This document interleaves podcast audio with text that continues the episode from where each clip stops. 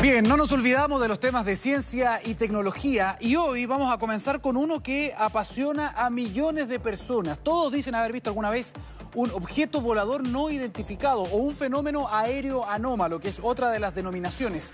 Lo que estamos viendo acá fueron algunos de los videos ¿no? que ha revisado el Pentágono, el Congreso en Estados Unidos y que ha abierto incluso una nueva división de investigación. Eh, el Pentágono, el Servicio del Departamento de Defensa y también la NASA han abierto una investigación oficial con científicos, con científicas para poder determinar qué es esto? ¿Qué tipo de tecnología? ¿Por qué alcanzan velocidades que no podemos alcanzar nosotros con nuestras mayores tecnologías? ¿Por qué estamos hablando de esto? Porque en este mismo contexto, eh, científicos de Ucrania, de la Academia de Ciencias de Ucrania y del Observatorio Astronómico de Kiev han liberado algunas imágenes, también tenemos un apoyo preparado con eso, han liberado algunas imágenes de algo que se venía diciendo en redes sociales hace tiempo, pero que no se había estudiado de manera ordenada. ¿De qué estamos hablando? han aumentado los avistamientos de objetos voladores no identificados, tecnologías que los radares se ven negras, que absorben calor, que vuelan a velocidades importantes, enjambres de tecnologías que nadie ha podido explicar y que se han comenzado a observar cada vez más en los radares durante el conflicto bélico entre Rusia y Ucrania. Esto se está investigando. Ahora, desde Estados Unidos, el mismo Pentágono ha dicho que también está siguiendo con atención esto, pero que Puede ser que sean objetos voladores no identificados o también puede que sean nuevas tecnologías que se le haya prestado a Ucrania o nuevas tecnologías rusas o chinas también que se le ha prestado a Rusia. De todas maneras, hablamos con un investigador que nos da su opinión. Han visto objetos eh, sólidos, eh, unitarios, de grupos, verdaderos escuadrones, y todos a altas velocidades, a impresionantes velocidades.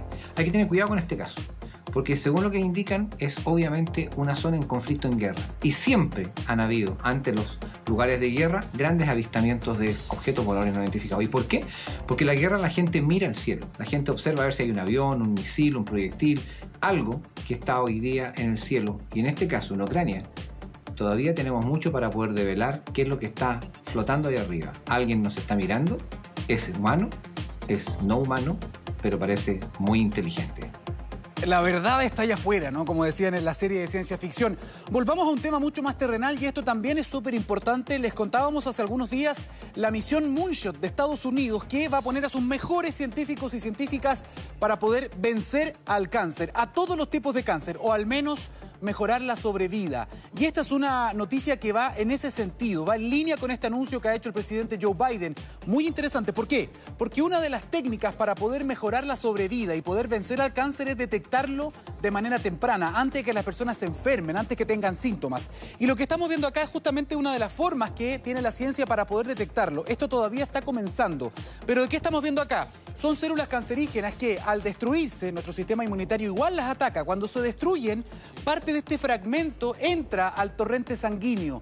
Por eso que hay muchos eh, laboratorios biotecnológicos que están desarrollando pruebas muy prometedoras de biopsias líquidas, es decir, con un test de sangre poder detectar diferentes tipos de sangre de manera incipiente. Y eso podría ser una herramienta interesantísima para poder vencer a varios tipos de cáncer.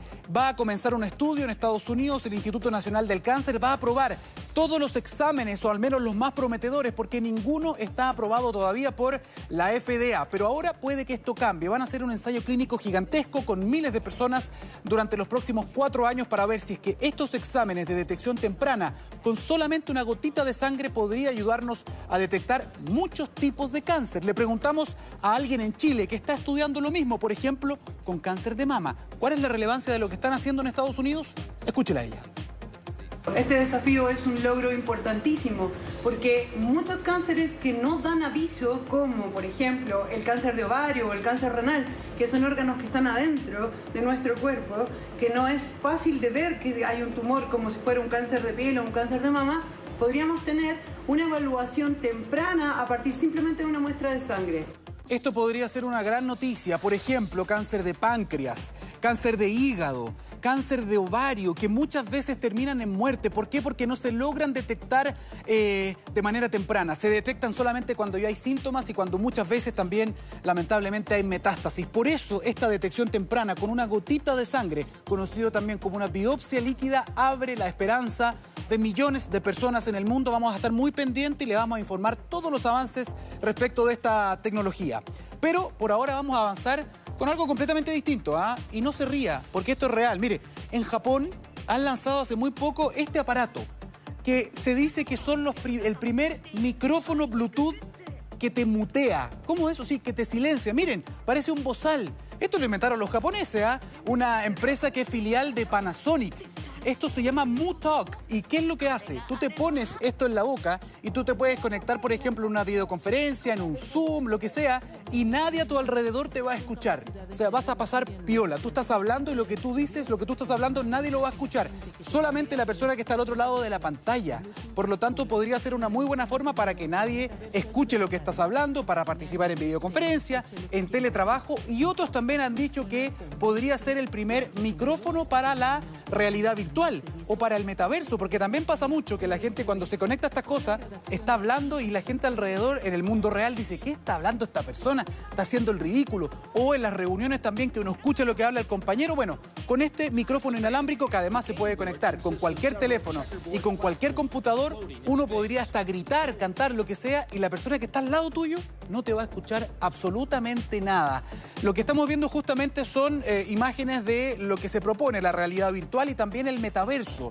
Por lo tanto, este Mutok o esta especie de micrófono vozal Bluetooth podría em, conectarse, sincronizarse con esto y así lo que tú grites, lo que tú digas, la gente que juega en línea, por ejemplo, ya no va a molestar absolutamente a nadie dentro de la casa. Bien, avanzamos con otro tema que esto también es muy, muy interesante.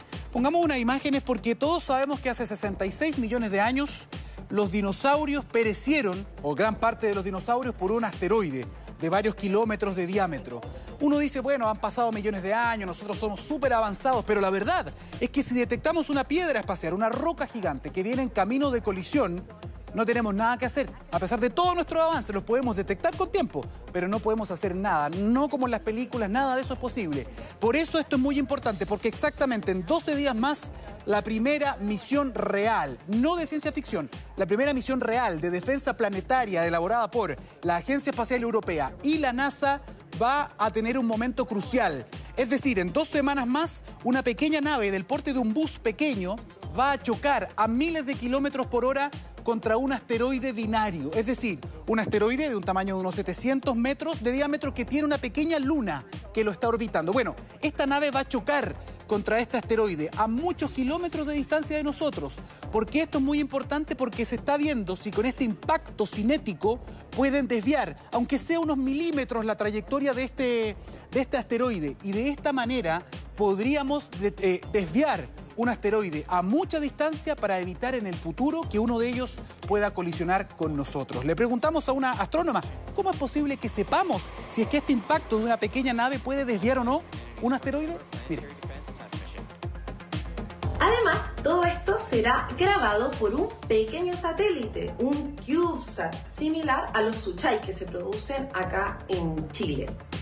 Cabe decir que ni estos asteroides, dimorfos, Didimos, ni tampoco la misión ponen en riesgo a nuestro planeta. De todas maneras, si es que en algún momento se acercara un asteroide, queremos estar preparados.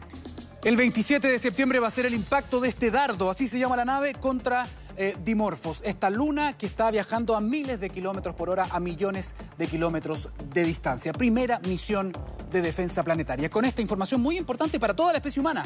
Vamos a una pausa y estamos de vuelta con más noticias en Mega Noticias.